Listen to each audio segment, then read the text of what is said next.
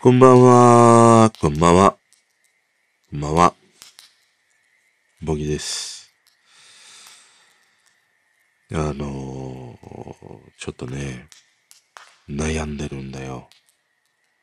もう人生最大の悩み。ホットサンドメーカーがね、もう妙に欲しくなってしまって、あれどうなんですかねホットサンドメーカーって。あのー、なんか便利な調理道具をね、紹介している、あの、YouTube をね、見てたんですね。で、いろいろ、その、まあ、トングがね、このトングが使いやすいとか、あの、水切りのボールが使いやすいとか、まあ、いろいろあって、あの、俺もね、使っているものもね、あれば、いや、こんなものがあるんだとはね、思うものがあって、その中で、ホットサンドメーカーがね、あったのね。で、食パン1枚で作れるホットサンドメーカー。あの、電気式のね、あれがね、ちょっと、そそられるんですけど、もう昨日今日とさ、ホットサンドメーカーばかり検索してる。YouTube も見てる。そうするとさ、いや、すげえなんか美味しそうに焼けるんだよね、あれね。で、まあ定番のハムとチーズとかね、まあ残り物の、あの、ポテサラをね、入れてみたり、まあトマトとかね、あと、なんか魚肉ソーセージを入れてもうまいとかさ、まあ普通のウインナーもうまいとかさ、あるし、あとね、すげえやってみたかったのが、なんか納豆を入れて、やるホットサンドがね、あって、それがうちのね、子供の間ではもう大人気ですみたいなものがあって、あの、納豆のね、トーストは何度かね、作ったことがあって、うん、まあ、すげえうまいかって言うと、うまいんだけど、でも、それっきり作ってないから、そんなにハマらなかったんだろうなっていうね、ものがね、あるんだよね。でも、まあ、ホットサンドメーカー使ってね、作ったら美味しいのかなとは。まあ、とにかくさ、ホットサンドって、絵力がすげえ半端ないじゃん、あれ。あのなんかホットサンド作ってね、みんな真ん中からさ、包丁で切ってさ、あの断面を見せるわけでしょ？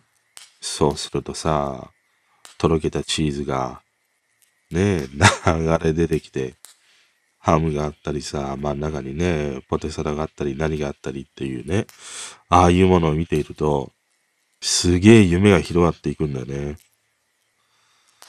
でもさ、多分ね、100%多くて5回使ったらもう使わなくなるんだろうなっていう未来がもう 予測できるんだよね。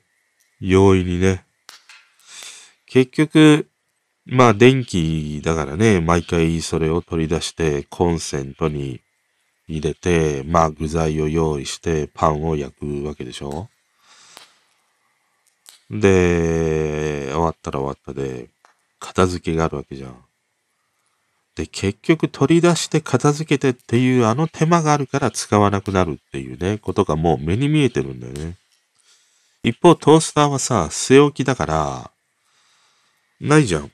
刺してさ、面でする必要がないじゃん。まあ、パン粉は溜まったら掃除するとかさ、そういうものあったにしてもさ。だからね、まあ、もう使わなくなる未来しかないのであれば、ホットサンドメーカーは少しね、冷静になって、まあ一週間ぐらい経って、まだそれでもホットサンドからね、逃れられなければ、行ってまうかな、みたいな風にね、思っている。今はもう、ね、四六時中もホットサンドだからさ、いや、ホットサンド買って、あれも入れて、これも入れて、どれも入れて、みたいな。そんな状態だからね。うん。少しね、冷静にならないと。もう、俺の去年買ったものの中で、最大のね、あの、失敗は、ノンフライヤー。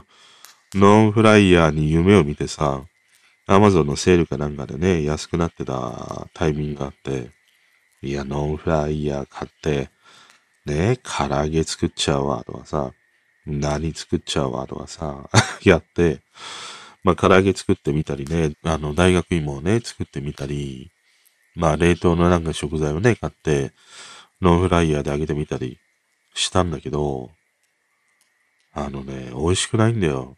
ノンフライでやったやつって。うん、結局、揚げ物は油で揚げるのが一番だし、あの何、すげえね、火力でやるものの方が美味しいよね。もうマジでノンフライヤー。邪魔すぎて。本気で。結局ノンフライヤーは本当にもうたまにしか今使わなくて、冷凍のフライドポテトを買って、それ、それの専用機になってますね。なんかノンフライヤーで作ろうっていう気には、あんまりなれない。うん。やっぱりノンフライヤーもね、あの、なんて言うんだろう。常設できるような、今、キッチンにスペースがないから、まあなんか棚みたいなところに置いて、で、使うときは引っ張り出してねっていう、そんな状態になってるんだよね。それもすげえ手間なんだよね。結局もうなんかね、ああいう料理系のものって道具って使いたい時にパッと取り出せる場所にないともう使わなくなる。特にあの電力を必要とするようなやつはもうことごとくね、なんか引っ張り出してコンセント入れてみたいなね。そういう状態のものはもうことごとく使わなくなる。だからそういうノンフライヤーもそうだし、あの、ジューサー、ミキサー もそうだし、うん。だから、まあ同じね、鉄を踏むんだろうな。ホットさんのメーカーも。うん。なんかこうやって話してて、少し冷静になってきた。の、あの、ホットサンドメーカーは、いらないな。うん。いらない。ただ、あの、ホットサンドメーカーの、あのなんかパリパリした部分。あの、ヘリのさ、パリパリしている部分。こう圧着されているさ、あそこ。あそこが食いたいんだよね。要は、中心部分とか、挟んでる、挟んであるところはさ、あの、普通のトースターでね、焼いて、あの、ホットサンド作るのと変わらないわけじゃん。でも、ホットサンドメーカーのすごいところは、ぐっと圧着して、あの周りをね、パリッとするわけじゃん。あの、パリッとしたところだけが食いたいんだよ、俺は。多分。ところだけが食べたいんだよ。もうそのためだけにホットサンドがね、欲しいというか、まあ試してみたいというね、ことだね。こんばんは。クッキングパパです。うーん。まあ、だからさ、ダメだよね。多分、特に男の人に多いのは、俺みたいなこういう感覚だと思うよ。いや、なんかちょっと、あれがあったら、ね、こんなキャンプに行ってさ、ホットサンドメーカーね、あの、直火でやるような、あれ買って、キャンプの朝にさ、ホットサンド作っちゃうぞって買うじゃん。で、2回3回はいいんだよ。でね、使わなくなるよ。結局。うちにもあの、両面焼くそういうホットサンドメーカーではないんだけども、フライパンがあるのね。両面焼きのやつ。で、あれは確かにね、すげえいいんだよ。何作るのでもいいし、例えば一番いいのは、餃子焼くときも、餃子って結局ね、水がなくなるまでみたいなことをやるじゃん。ああいう面でも両面焼きができるフライパンであれば、ガチャンとね、ホットサンドメーカーのようにガチャンとやれば、あの、蒸せる。そういう状態にもなるしね。あとよくそれで、あの何、蒸し焼きみたいな、そんな状態で豚とキャベツとなんととかね、入れて、あとなんかあの、いろいろキャンプで使うタレみたいななんじゃん。なんか、なんとかステーキのタレとか、タレのあの、粉末みたいな。あれぶっかけて、え蒸し焼きみたいにするだけでもすげえうまいしね。だから、まあ、便利は便利なんだけど、ただね、やっぱね、洗うのがめんどくさいんだよね。結局上下2枚のフライパンなわけだから、一応分離するとはいえさ、なんか手間なんだね。それだったら、普通のフライパンで焼いた方がみたいなね、ことも思うんだけど、でも、うん、まあ、ああいうその、いわゆる調理をする用の両面焼きのものはいいよ。ものすごい。あの、男の一人暮らしなんかで言うと、とりあえず、とりあえずそこに何度もぶっ込んで、蒸し焼きみたいにすれば、まあ、魚でもね、肉でも野菜でも、もう何でも、まあ、大体美味しく焼けるからね。うん。いいんだけど、ただね、掃除がめんどくさいっていうね、ものがあるね。うん。だからさ、男の人は、あの、買う前って、そういう調理道具でも何でも、夢をすげえ見るんだよ。実用性云々よりも、夢が大事なんだよね。これを買ったら、あれも作っちゃう、これも作っちゃうみたいな。その夢の方に走りがちだから、買ってみて、いざ使ってみたら、まあ2回、3回使えばね、満足するっていう。そこが多分女の人のああいう調理道具の選び方とは根本的に違うんだと思うよ。女の人の場合ともっと実用的にああいう様々なね、道具を選ぶと思うんだよね。あんまりそこにはね、夢を抱いていないと思うんだよ。これが不便だからそのためにはこの道具が必要でっていうね。そういう実用的な面でね、多分選んでると思うから、あの、長くね、使ったりできるんだと思う。男はね、夢で買うんだよ。だからもう使わ、使わなくなるんだよね、あれね。うん。だからあれもそうだよ。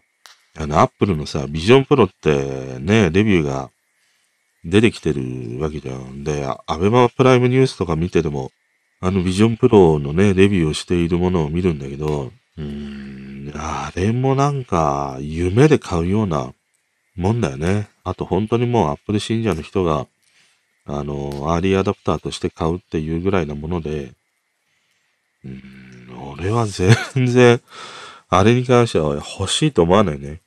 やってみたいなと思うけど、欲しいまでには至らないね。だからあれがどうしても欲しいっていう人はそこになんか、夢だろうね。夢にお金を出しているようなところがあるんだろうな。あと、本当にアップル信者みたいな人はね、海外まで行って買い付けてみたいなね、ことがあるのは、もうそのアメリカまで行って買って、それでっていうことがもう一連の、あの、おま、お祭り状態、イベント状態だからっていうね、ものがあるんだろうね。その Apple Vision が欲しいというね、ものはあるんだけど、でも、わざわざそれをね、アメリカまでっていうところまでが、まあ一つのお祭りなんだろうね。うん。まあ、Apple Vision は、多分あれも ホットサンドメーカーと一緒だと思うよ。来て、2、3回やったら、もう使わなくなると思うよ。100%。ん、ほとんどの人が使わなくなる。うん、やっぱりああいう視界を覆うようなものって、まだまだそこには可能性が、まあ可能性はあるんだけど、そこになんか、うん重きを置けるだけの価値を見出すことがまだちょっとできないね。うん。だから、まあ全く欲しいと思わないね。うん。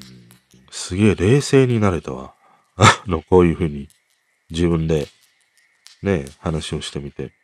俺にとってはホットサンドメーカーはいらないな。そ、そんな風に言いながらさ、一週間後に、ホットサンドメーカー買いました。レビューしちゃいますとか言ってるかもしれないね。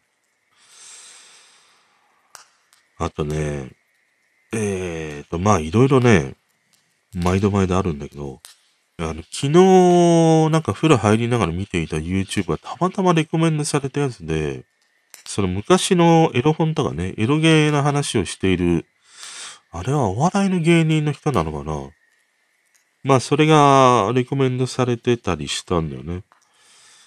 で、そのエロゲーの歴史とかエロ本の歴史みたいなね、ものを解説してたりしたんだけど、でも、まあ、あれを解説している彼らって多分20代とか30代ぐらいの人だから、まあ、後追いでそのね、歴史を掘り下げていって知るということがあるんだと思うんだよ。でも一方、俺の場合はさ、リアルタイムでああいうものをこう見たりね、あの、してきたわけだから、何でもやっぱりそうなんだけど、リアルタイムで経験してきたものと、後追いで掘り下げていって知っていくものとって、あの、決定的なその、なんて言うんだろうな。リアル感というのかな。なんて言うんだろうな。ああいう戦争体験とかともね、ちょっと似てるなと思ったんだよね。要は、戦争を経験してきた人の言葉と、それを、まあ、追体験で、そういう人たちの話を聞いたり、映画を見たり、本を読んだりして、戦争の悲惨さを知って、えー、それを語り部としてね、語り継いでいく人との違いって、その根本的なリアリティというのかな。結局その体験していない人の言葉とかそういうものには、少なからず必ず脚色がされるわけだよね。その人の色付けがされて、それが、残り語り継がれていくっていうね。まあその経験した人の話も、その人なりの、まあ思いや感想だから、その時点で脚色されてるのかもしれないんだけど、でも圧倒的に違うのが、体験しているかしていないかっていうね。この差はすげえ大きいなと思って。だからある意味、え、経験していない、体験していない世代の人たちが語り継いでいくときには、うーん、まあ、歪曲まではいかないんだけども、あの、伝言ゲームのようにね、どんどんどんどん、そのなんか話にね、お、おひれせひれがついてね、あの、なんかこう、膨らんでいくこともあれば、欠けていくこともあったりとかね、また全然違う。捉え方をしたままに、語り継がれるっていう、そういうこともあるんだなっていうふうに思うと、うーん、歴史の真実ってさ、結構曖昧なんだろうなって思うんだよね。だから、いろいろこう史実があり何がありっていうふうにあったにせよさ、それってどこまでが本当に真実なのか、またそういうふうにいろいろね、発掘されているものって、ある一部分でしかないわけじゃん。全体の総量としてあるものではない、ある一部がたまたま見つかって、そこを切り取って掘り下げていくと、この時代はどうのこうのみたいなことにあるわけだからさ。だから、案外ああいう歴史とかそういうものっていうのは、その後世に引き継いでいった人たちが、ある意味なんか、こう、都合よくというのかな。色付けしたり、膨らませたりね、削ったりね。そういうものであるんだろうなっていうふうに思うと、そもそも歴史というものがさ、案外フィクションなんだなっていうふうにね、思ったりしたんだよね。うん。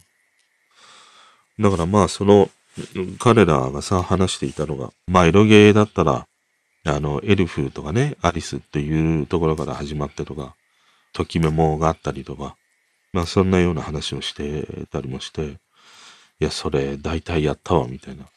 まあエロゲは俺はやらない。PC のエロゲはね、ほとんどやらないんだけど、エロゲってやっぱり元は脱ぎ麻雀とかね、そっから始まったんだよね。だから俺も一番最初に、そんなゲームがあるんだって知ったのはやっぱりゲーセンだよね。本当に。もうすんげえ昔だよ。もうインベーダーハウスって言って、インベーダーが異様なまでに流行ったじゃん。で、インベーダー専門のゲーセンができたんだよね。それがインベーダーハウスっていうのが結構都内にはね、そんな名前の店があって、まあ、インベーダーしかない。で、そのうちゲーセンの中にインベーダーから始まって、まあ、いろいろ麻雀ゲームが出てくるんだよね。で、麻雀ゲームで初めてやっぱりなんか勝つと、女の子がなんか脱ぎ始めるっていうのがね、出てきたりしたんだよね。だから、大元はやっぱり麻雀のああいう脱ぎ系のものから始まっていって、だんだんとっていうね、ものになっていったんだろうね。うん、それでなんかね、思い、思い出した。俺もというか、俺がいたところでも、脱ぎ麻雀系のね、あのゲームを作ったことはありました。俺が担当ではなかったんだけど、後輩のね、スタッフがそれを作ってたりしたね。うちで作った時はね、あの、実写の脱ぎ麻雀のゲームを作ったの。まあ、よくありがちな。勝ったら女の子がね、脱いでいくっていう。ゲーセンにあった時はさ、もう、汚いドット絵のね、女の子がっていうものがあったからね、ああいう実写版で、脱ぎ麻雀でね、まだなかったんだよね、当時はね。そんなこともあって、まあ、ハードのね、スペックのその新規性みたいなものもあってね、実写版の脱ぎ麻雀のゲームをね、作った覚えがあるな。俺は麻雀全然やんないからね、よくわからないんだけど、うん、でも当時やっぱりプログラマーの子が、あの麻雀のね、ロジック、あれにすげえ苦労していたのを、なんか横目に見てたりしたね。うん、やっぱり麻雀のああいう方程式みたいなものがあるわけでしょ。で、それが、まあ、ね、弱中強みたいな、その強さのバランスみたいなものも取らなければいけないしっていうのがあって、結構そこを頭悩ましてたりしたね。でもなんか、楽しそうだったな。だっていつも可愛い女の子がね、開発していたり、デバッグしていくと、いつもなんか、女の子がどんどん脱いでいくんだもん。うんあとは、ま、PC のエロゲは俺全然知らないんだな。やったことがないからな。でもね、ときメモはなんかすげえやった覚えがあるわ。PS かなんかだね。あ、こんなゲームがあるんだと思って。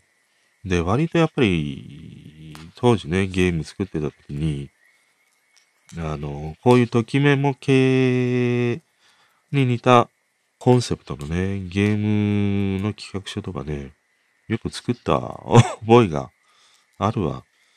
俺はね、あの、ときメモの中ではね、あの、髪の毛の青い女の子がいたんだよ。なんか、運動部かなんかの、あの子が好きだったな。名前がなんかわかんない。あの、主人公の女の子は、藤崎、藤崎なんだ、しおりだっけ？なんかそんなような名前だよね。藤、藤島、藤崎しおりとかそんな名前だよね。うん。やったわ。なんか宿題やるとか部活やるとか、ね、淡々とやっていってさ、あの、彼女たちが出てくるんだよね。あんな透明でさ、動かない絵に、なんかね、こう恋に落ちていくっていうね。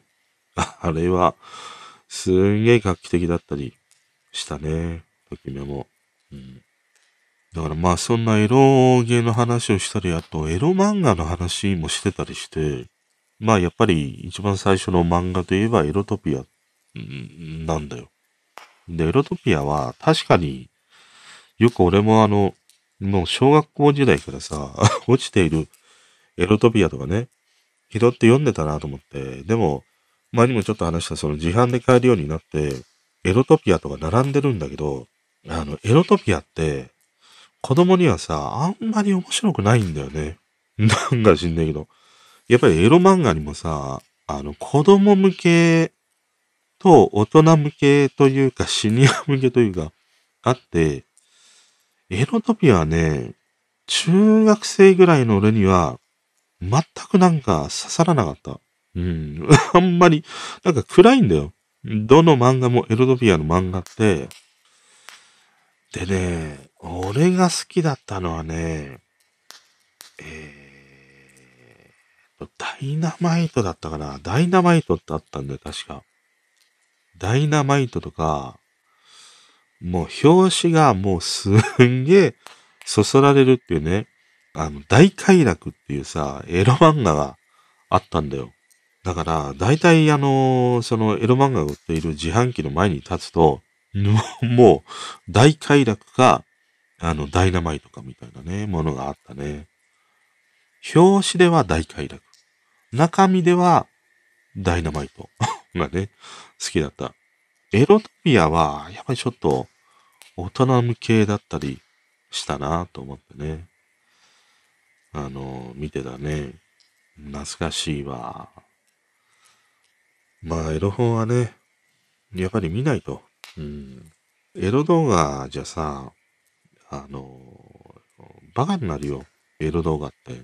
何にも想像するものがないから、想像をね、かき立ててくれるものがないから。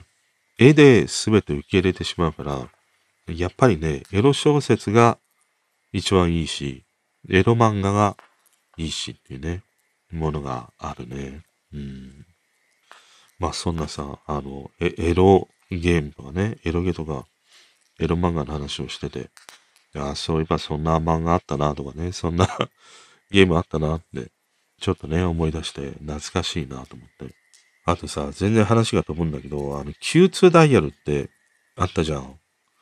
で、Q2 って、もう今はね、あの、サービスなくなってしまったんだけど、でも割とあの、東日本大震災ぐらいまでまだ Q2 って残ってたりしたんだよね。あの時は、あの Q2 で募金ができるということでね、使われるようになったりしたんだけど、あの Q2 ってさ、俺思い返してみると、うーん、その、なんて言うんだろうな。自分自身がこういう風に、ある種こう、どうでもいい会話ね。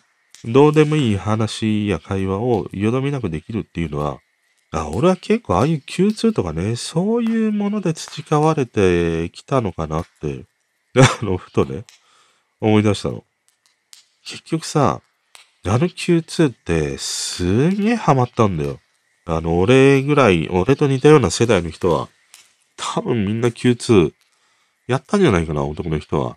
で、俺の場合はね、あの、友達ん家でよくやってたの。友達2、3人集まって、Q2 にかけてみたいな。で、そいつが調理人だったりしたから、あの、昼間とか夜とか、まあいないんだよね。まあ昼間はたまにこう、休憩で帰ってくることとかね、あるんだけど、まあ夜遅い仕事だからさ、まあ9時、10時ぐらいにならないと帰ってこない。でも、その部屋をね、こう、なんていうの、あの、たまり場みたいになってたんだよね。ま自由に使っていいよみたいなこともあったりしてさ。だからよくそこで、友達2、3人集まってね、Q2 をやっていたっていうことがあった。でもさ、Q2 ってめちゃくちゃ高いじゃん。だってあれ1分100円だったんじゃないかな。3分話して300円だで。で、公衆電話だって3分10円でかけれた時代だよ。その時代にあって、3分300円。60分もかけたら、いくら ?6000 円か。2時間やったら 1, 1 万2000円。もうなんか知んないけど、風俗行った方がまだ安いっていうぐらいさ、すげえ高いんだよね、Q2 ってね。で、友達ん家にさ、まあ固定電話があったから、そこでね、Q2 ちょっとやろうぜみたいなことでね、やってたの。そしたらさ、もう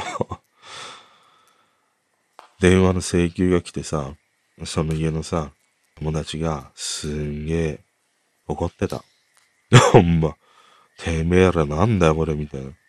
だって請求がもう10万近いんだよ。9万いくらぐらい請求が来てんだよ。まあそれだけそこでね、みんなで Q2 をやっていたということなんだけど、9万ぐらいのね、請求が来て、青ざめたわ。ほんでみんなでさ、ね、分割して割って、あれしたんだけどさ、Q2 はなんかハマったな。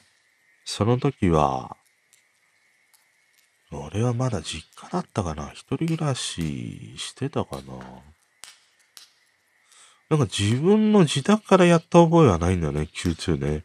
なんか、なんかそいつん家に行ったら Q2 みたいなね。そんな時代があったりしたね。だから案外ああいう Q2 とかで、そのなんか、どうでもいい話、とりあえずなんか、時間を埋めるような、もうどうでもいい話をし続けられるっていうのは、あ俺は案外ああいう Q2 でなんか培われたなと思ったりしたんだよね。あとテレクラとかあるんだけど、俺テレクラは行ったことないね。テレクラは行ったことないんだよな。そういうのが好きなやつはいた。周りに何人かいて、行こう行こうって言われてたりしたんだけど、テレクラはなんか嫌だったんだよね。だからもっぱら、もっぱら Q2 ハマってやってたね。そんなの思い出したな。で、Q2 ってあれさ、あのー、あの当時ってよく思いついたなと思ったのが、いわゆるその偽造テレカを作るんだよね。もう無限にかけれる偽造テレカっていうのが結構街中で売られてたりもしてさ。で、公衆電話から Q2 をかけるんだよね。その偽造テレカを使って。そうすると、無限にかけれるわけだよ。あの、まあ、言ってしまえば24時間 ずっと公衆電話からね、その Q2 に電話がかけれる仕組みなんだよね。で、あの Q2 業者の方はさ、NTT からね、その Q2 の使用料というかそういうもので支払われるわけだから、もうトリッパーグレーがないわけだよね。で、そういうものがどんどんどんどん増えていって、問題、社会的な問題になって、Q2 でね、ああいうエロ系のものはもうダメですみたいなことにね、なっていったんだよね。で、最終的にはそういうなんか募金に使われるとかね、また一部占いとかそういうものはなんか残ったりしたのかな。まあ10分の占いでみたいなね、そういうことには使われていたようなんだけど、まあ Q2 は消えてしまったね。あのネットが出てきたっていうものもあるんだろうな、Q2 の場合はね。たださ、あの Q2 は、いや、面白かったわ。画期的すぎて。あれが画期的だったのはさ、誰しもの家がテレクラになるっていうあれが画期的だったんだよね。それまでってなんかテレクラに行かないと、ああいうね、あの、女の子とツーショットで電話で話すっていうことができない時代だったりしたからさ。それが Q2 の登場によって、家がもうテレクラ状態になるっていうね。あれがもうすごかったりしたね。懐か、懐かしいわ。ちょっと不意にね、Q2 思い出してさ。うんなんか振り返ってみると俺電話はすげえ、昔からすげえ好きだった。うん、長電話もすごいしたしね。だからさ、もともとこういう音声配信を始めたきっかけも、あの、そういうところがあるもん。それまで付き合っていた人がいて、まあ電話でほぼね、毎日話していた。でも別れてしまって、そういう話すね、相手がいなくなって、で、どうすっかなみたいな。で、なんか妙に寂しくなっちゃうしさ。それがきっかけで、音声配信ね、始めたぐらいだからね。うん。でも悲しいからさ、今これって、一人じゃん。話し相手がいないわけじゃん。それが不幸だわ、本当に。なんか、すげえ冷静に考えてみるとさ、ねえ、相手が、相手がいないにもかかわらず、一人でこんな風に話してるってさ、ちょっと狂気の沙汰にあるんじゃないか？まあでもね、なんか、よくさ、話が上手くなりたいとか、何を話していいかわからないってあるかもしんないけど、あの、電話とかさ、通話とかさ、それが一番いいんじゃない？あの、あれと一緒だよ。あの、言語。英語とかさ、何でも覚えるときに、そのピロートークで覚えるのが一番早いっていうことと一緒で、なんかね、出会いがあるとか、女の子と知り合えるとか、女の子にモテるとか、そういうね、ものがあると、すげえそこにさ、あの、努力をするんだよ。ど、努力じゃないな。もう好きこそもののみたいなね、ことになっていくんだよ。だからね、まあ話し下手とか話す内容がっていうのはね、もう通話でバンバンバンバン話したらいいわ。うん。こういう一人語りは、まあ、しないよりはいいんだけど、でも相手がいての方がもう圧倒的に楽しいしね。うん。言葉というか、話す話題も増えていくし、話し方みたいなものも、まあ、上手くなるというかさ、話が上手いってなんかうさんくさいじゃん。話なんか別に上手くなくてもいいと思うんだけどね。うん。なんか、その、自分の思いや考えがたどたどしくてもね、伝えられるということの方がむしろ大事だし、そういうものをね、聞いてくれる相手とかさ、そういう人がいるっていうことが大事だってさ、話し方がね、うまいとか下手っていうところにこだわるのはね、あの、ガキだよ。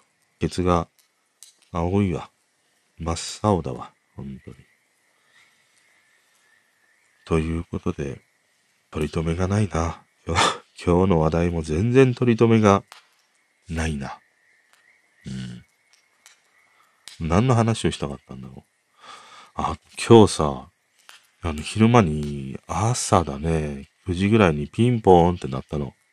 で、ドアホン見てみるとさ、なんか知らない女の人がさ、あの、立ってたりしたのね。で、コートを着て、すげえ笑顔なんだよ。ニコニコってしてんの。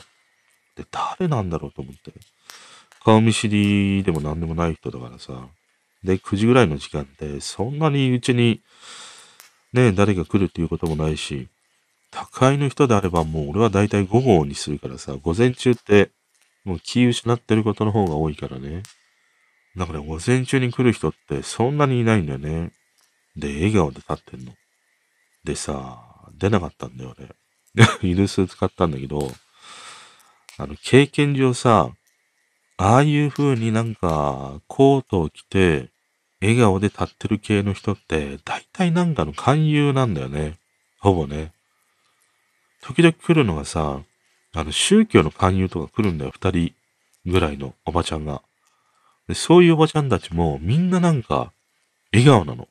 あの、カメラ越しに、はーいとかつって出ると、あ、お忙しいところ、ごめんなさいね、みたいな。慣れ慣れしいんだしかも。で、笑顔。ふた、二人とも、笑顔。腹立ってきたわ。ほんで、はい、つうと、な、なんとか、なんとかかんとかです、みたいな。そのなんか宗教名をね、言うんだよね。で、まあ大体ね、今電話中だからとか人が来てるからつって断るんだけどさ、ああいうね、あの、笑顔でインターホンのカメラに映るババアは100%勧誘だからね、出る必要なし。あの、本気で。うん。だから基本的になんか、ああいう訪問販売とか訪問営業系って、俺はもうほとんどもう何一つし、信じてない。うん。だから前にさ、だから話がどちらかっていくの。前にさ、やっぱ親父の葬儀をした時に、まあ葬儀の会社があって、まあそこの会館みたいなところでするんだね。で、葬儀の打ち合わせって営業の人がうちに来てくれて、まあいろいろやるじゃん。で、最後お金を払う時も、あの、家に来てくれるんだね。その営業の担当の人みたいな人がね。で、そこで、まあお金を払ったり、またあの時は何だったっけな。なんか、経理かなんかの人が来るんだよ。お金を取り扱う専門のね、人が来たりするの。だから、それすらも疑ったもんね。だってわかんないじゃん。どっかで情報が漏れて、いや、葬儀終わったから、集金ですっていう風に家に来て、現金渡しちゃったら、もしかしたら、そこのね、あの、葬儀場の人じゃない場合があるわけじゃん。まあ、ないけども、万に一つそういうこともあるわけだよね。だからね、ああいう葬儀関係のお金って、まあ単純に振り込みにすればいいんだよね。なんで振り込みにしなかったんだろう。現金しかダメだったのかなとか、あとは、お袋の時はもう、払いに行った、その葬儀場に。だから大体においてさ、家になんか集金に来るものって、信じられないよね。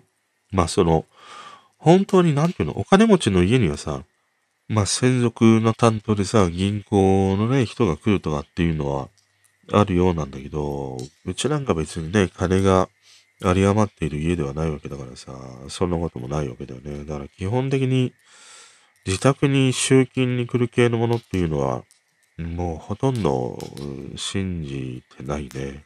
うん。まあそんなさ、今日朝からね、笑顔のおばちゃんがドアホンのカメラに映ってた。信じられないわ。もう世の中信じられないことばっかだわ。気をつけてください。ということで、今日はね、この辺でおやすみなさい。あの、四国犬と土佐犬は一緒です。おやすみなさい。